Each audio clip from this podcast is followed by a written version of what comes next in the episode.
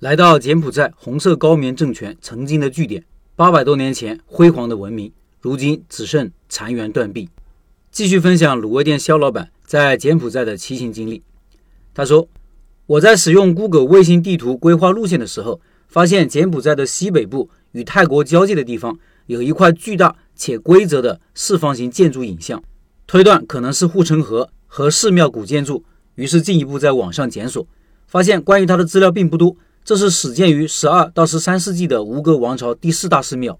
由于地势偏远，曾经是红色高棉政权的据点，埋了很多地雷，直到二零零七年才彻底清除。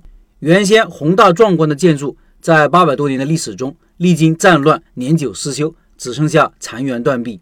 我对这种原始的风貌更有兴趣。七月十六号，定了一早的闹钟，五点半，天刚蒙蒙亮，我和林志就起床出发，简单吃了个早餐。踏上了前往班爹骑马的道路。今天的路程不长，才一百多公里。我们慢慢走，慢慢看。路上会看到一些选举拉票的车队，途经一个叫狮书峰的城市，名字真好听，充满了诗情画意。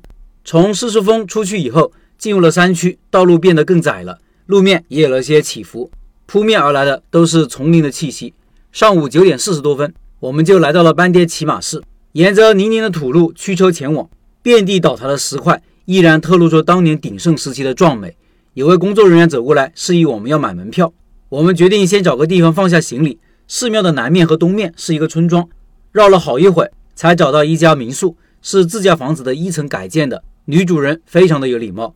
放好东西，我们就返回寺庙门口，五美元的门票就包场了。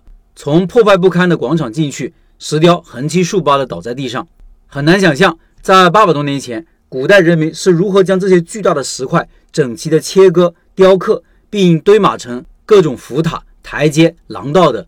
这些石头上栩栩如生地雕刻着各种人和动物的像，历史的痕迹触手可及。特别可惜的是，吴哥文明中最为经典的高棉微笑石雕，大多数都被人为的挖走了。这里放上了蛮多图片啊，听英文的老板可以到开店笔记的公众号查找对应文章看这些图片。走到后面。看到很多标记了编号的石头堆放在一个空旷的地方，还搭建了施工的帐篷，是在做文物修复，希望在不久的将来能重现它往日的辉煌。中午饭是在村口吃的，为数不多的几家餐馆之一，味道还可以。吃完饭休息了一会儿，我们又骑车前往密林处的几处遗址。刚开始路还好，走到后面进入了林区，道路变得异常的泥泞。林子的光头陈世胎打滑失去抓地力。我让他折返，自己只身前往，穿过一片茂密的丛林，眼前豁然开朗。再往前，竟然是一个小湖泊，有人在湖里抓鱼。地图上显示，往湖边一直走就可以抵达泰国的边界。我一直走，直到路面变得特别窄，才折返。回到旅馆，林子还在睡午觉，他身上的皮肤被晒得发红脱皮了，我的也好不到哪里去。洗了个澡，顺便洗了衣服，拿着衣服问老板借了洗衣机脱水。语言不通，两个人比划了好久才搞明白。等待脱手的过程中，老板砍了个自家树上的椰子递给我，个头不大，但特别甜。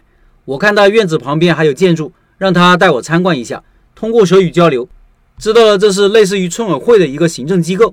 他指着墙壁上挂着的照片，他在里面也任职。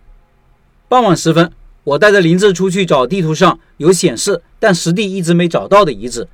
穿过寺庙西边的村庄，终于看到了入口。门口有几个人把守，但不收门票费。这是一个方方正正的超大人工湖泊，一条百来米的木桥一直连接到湖心小岛。桥上的休息区坐这些年轻人，应该是附近村子里的，非常大方的跟我们打招呼。我们沿着木桥来到了湖心小岛，穿过一段悠长的小道，在落日的余晖和乌鸦的嘎嘎声中，看到了位于岛中央的小寺庙。从石头表面的青苔和荒芜的小路推测。来这里人更加少。夕阳快要落入地平线的时候，我们折返到木桥旁。广袤的天空下，晚风荡起人工湖中的微波。这一幕，只有身处现场的人才能深深地震撼到。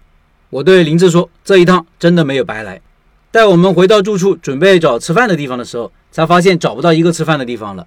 仅有的几个餐馆都已经关门了，没有一个路灯。随着夜晚的到来，整个村庄就像那些悄悄隐藏在丛林中的遗迹一样。陷入一片沉寂的黑暗中。最后，九月份的拜师学艺项目实现了卤味。感兴趣老板进入交流群和肖老板直接交流，音频简介里有二维码。